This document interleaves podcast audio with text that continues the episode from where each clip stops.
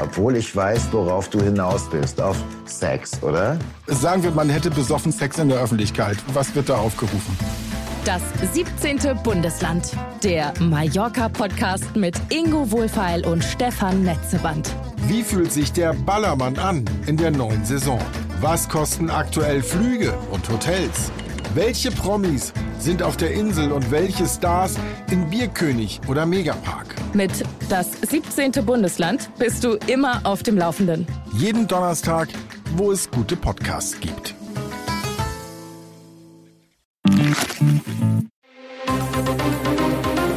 Das Bild News Update. Es ist Samstag, der 9. Dezember und das sind die Bild Topmeldungen. Einigung im AI Act. EU beschließt weltweit erstes KI-Gesetz. Haushaltskrise Dauerzoff. Zockt Lindner auf den Ampelrauswurf? Bill und Tom Kaulitz jubeln. Malu ist The Voice of Germany 2023. Künstliche Intelligenz steht nicht nur für Fortschritt, sondern auch für Gefahren. Deshalb hat sich die EU jetzt auf Regeln geeinigt, um den Umgang mit neuer Technologie strenger zu regulieren. Die vorgelegten Regeln setzen klare Grenzen und Verantwortlichkeiten für die Entwickler und Nutzer von KI. So will die EU sicherstellen, dass die Technologie sicher eingesetzt wird. Besonders im Fokus KI-Systeme, die eine hohe Gefahr für Gesundheit, Demokratie, Umwelt oder Sicherheit mit sich bringen. Die EU verbietet bestimmte Anwendungen, die sensible Daten wie sexuelle Orientierung oder religiöse Überzeugungen nutzen. Auch das Auslesen von Bildern aus dem Internet oder Überwachungsaufnahmen für Gesichtserkennungsdatenbanken sind nicht mehr erlaubt. Biometrische Identifizierung im öffentlichen Raum wird es aber weitergeben, aber nur, wenn ein dringender Verdacht besteht, etwa bei der Gefahr eines Terroranschlags oder bei der Suche nach Opfern von Menschenhandel. Ein heiß umkämpfter Punkt, denn das EU-Parlament wollte eigentlich ein komplettes Verbot erzielen. EU-Kommissionspräsidentin Ursula von der Leyen begrüßte die Einigung und bezeichnete das Gesetz als weltweites Novum. Riesenwut bei der SPD auf FDP-Chef und Finanzminister Christian Lindner. Grund ist der nicht enden wollende Haushaltsstreit in der Ampel. Lindner blockiert seit Tagen eine Einigung, heißt es in der SPD. Folge, Kanzler Olaf Scholz ist ohne Lösung zum Parteitag angereist, woher die fehlenden 30 Milliarden Euro für 2024 kommen sollen. In der SPD spekulieren die Ersten, ob Lindner auf ein Ampel auspokert. Bei der FDP ist es leider schon vorgekommen, dass sie sich in Krisenzeiten vom Hof macht. Alle Hoffnungen, sie wäre inzwischen staatstragend, scheinen falsch zu sein, klagt eine führende Genossin.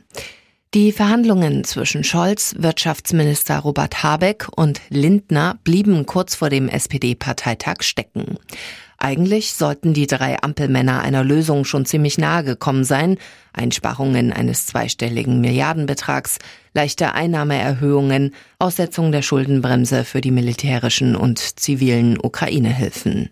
Doch dann, so erzählen es die Genossen, machte Lindner sein Nein zur erneuten Aussetzung der Schuldenbremse immer härter. Er pochte auf reines Sparen, Einigung außer Sichtweite. Eine Lösung muss, so sehen es der Kanzler und seine SPD, bis Weihnachten gefunden werden. Lindner hat keinen Zeitdruck. Er hat am 6. Januar das wichtige Dreikönigstreffen der FDP vor der Brust. Das Ringen ums Sparen, es wird zur Frage, wer wie lange die Nerven behält. Sie kann ihr Glück kaum fassen. Malu aus dem Team Toll, Bill und Tom Kaulitz ist The Voice of Germany. Eines war klar am Freitagabend. Ungefähr um Mitternacht wird eins der fünf Finalistentalente triumphieren. Und nicht nur um einen Seat Cupra reicher sein, sondern auch um einen umfangreichen Plattenvertrag beim Label Embassy of Music unterschreiben. Die Coaches Sharon David, Ronan Keating, Bill und Tom Kaulitz und Giovanni Zarella waren beim Start der Show genauso nervös wie ihre fünf Talente. Als Malou aus Team Toll für die Kaulitz-Zwillinge ihren eigenen Song Glacier Rivers performt, erkennt vor allem Ronan, was das für seine eigenen Talente bedeuten könnte. So ein Talent sieht man selten. Du bist eine Bedrohung für uns. Wer der größte Riesenknaller des Abends ist, das bestimmten aber die Zuschauer. Der Notar brachte die Entscheidung der Anrufer und des App-Votings. Und kurz darauf überbrachten Melissa Kalei und Tore Schölermann die freudige Botschaft. The Voice of Germany 2023 heißt Malu. Die jubelte zusammen mit ihren Coaches Bill und Tom Kaulitz, die ihr schon vor der Nachricht versprochen hatten, zusammen mit ihrer Band Tokyo Hotel auf Tour gehen zu dürfen. Und jetzt weitere wichtige Meldungen des Tages vom Bild Newsdesk. Verschwunden, weg, einfach unsichtbar. Bis jetzt. Am 28. November gab Gil Ofarim vor dem Landgericht Leipzig zu, dass er die von ihm erhobenen Antisemitismusvorwürfe nur erfunden hat. Das Verfahren wegen Verleumdung, falscher Verdächtigung und Betrugs wurde gegen die Zahlung einer Geldauflage von 10.000 Euro eingestellt. Nachdem er sich am 28. November vor Gericht bei dem Hotelmitarbeiter für seine Anschuldigungen entschuldigt hatte, tauchte der Sänger unter, wurde in der Öffentlichkeit nicht mehr gesehen. Seine Instagram-Seite löschte er. Warum er so lange gelogen hat, erklärte er nicht. Und auch Interviews gab er bisher nicht. Fans und sogar Freunde des Sängers machten sich schon Sorgen.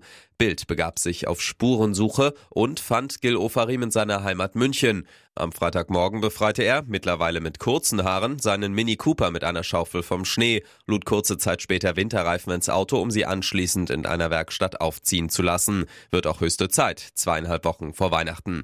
An seiner Seite seine Freundin. Sie steht ihm in dieser schweren Zeit zur Seite. Sie und ihre Eltern fangen Gil gerade auf, sagt ein Freund des Sängers zu Bild.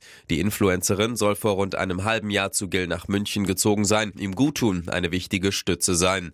Wie es mit Gil weitergeht, ist fraglich. Werbepartner wird er nach dem erbärmlichen Lügenskandal kaum noch haben. Eine neue Platte oder gar Konzerte sind genauso unwahrscheinlich. Angeblich wurde der Sänger während des Prozesses von einem Kamerateam begleitet, das eine Doku über ihn dreht. Ob der vermeintliche Film nach der überraschenden Wende im Prozess jetzt überhaupt erscheint? Ungewiss.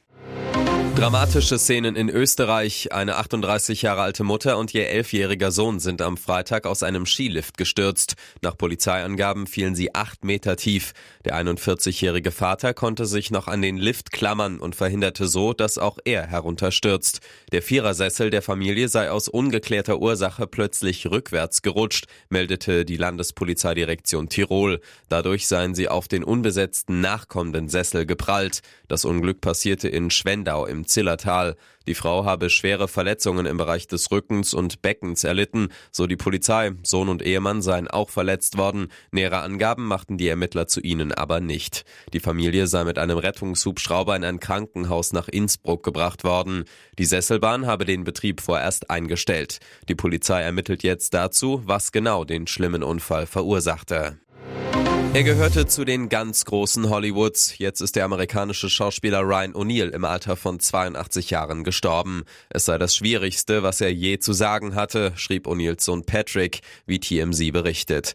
Mein Vater ist heute friedlich verstorben, mit seinem liebevollen Team an seiner Seite, das ihn unterstützte und ihn so liebte, wie er uns liebte. Er fügte hinzu, dass sein Vater immer sein Held gewesen sei.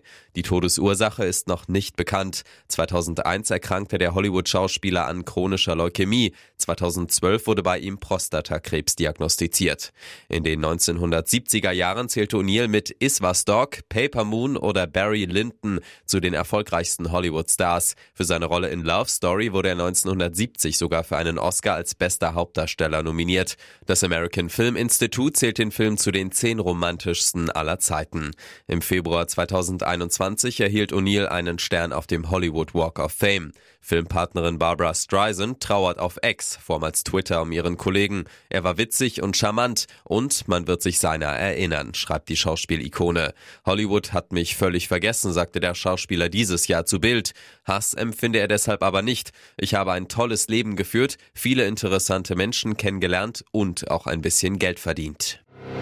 Mit IT-Technik kennt er sich wirklich gut aus. Jetzt ist er in U-Haft. Der Bereichsleiter Medizin und Informationstechnologie der DRK-Kliniken überwies sich 1,6 Millionen Euro aus dem Unternehmen aufs eigene Konto. Smarter Typ, Anfang 30 und schon Führungskraft. Für Daniel S. hätte es karrieremäßig kaum besser laufen können. Zuletzt etablierte er ein Spracherfassungsprogramm, welches Ärzten Befundtipperei ersparte und die Workflows effizienter machte. Ein Überflieger mit guten Ideen. Die letzte nicht so. Am 7. November nahmen ihn Beamte des Landeskriminalamtes fest. Mehr als anderthalb Millionen Euro soll er aus dem Vermögen der gemeinnützigen GmbH der DRK-Kliniken auf sein privates Bankkonto abgezweigt haben. Von dort soll das Geld verschwunden sein und blieb es bis heute. Wie konnte es Zugriff auf DRK-Konten mit Millionen erlangen? Das ist unter anderem Inhalt der staatsanwaltschaftlichen Ermittlungen. Als studierter Informationstechniker und IT-Projektmanager hatte er sich zumindest das Handwerkszeug dazu erworben. Als IT-Verantwortlicher war er vertraut mit klinikinternen IT-Systemen. Es schweigt zu den Vorwürfen. Ein Vernehmungsangebot ist ihm laut Staatsanwaltschaft unterbreitet worden.